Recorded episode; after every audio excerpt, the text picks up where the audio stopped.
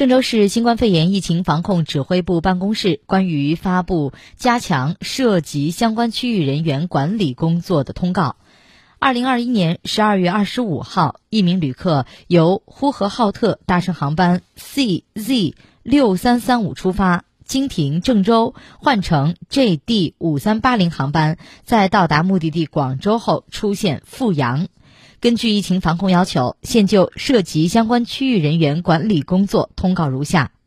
一。十二月二十五号十九时三十分至二十一时五十分期间，出入过郑州新郑国际机场二号航站楼国内到达厅、中转大厅、中转休息室、国内外候车厅的人员，请在做好疫情防护的前提下，避免乘坐公共交通工具，立即点对点前往就近的医疗机构进行核酸检测，并向所在社区和单位主动报告，积极配合疫情防控部门完成核酸检测。流行病学调查、医学观察、健康监测等疫情防控措施。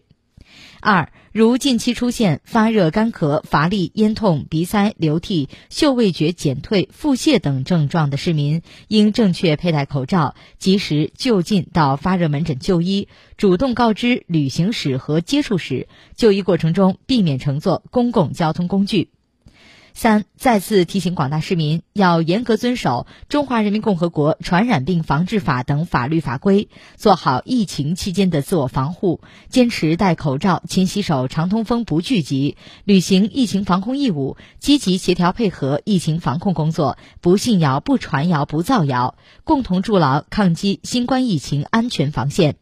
对违反疫情防控法律法规、瞒报、虚报、缓报行程信息或不主动上报登记、不配合疫情防控工作，造成严重后果的，将依法依规严肃处理。如有疑问，请拨打郑州疫情防控健康热线零三七幺幺二三二零咨询。感谢您的配合。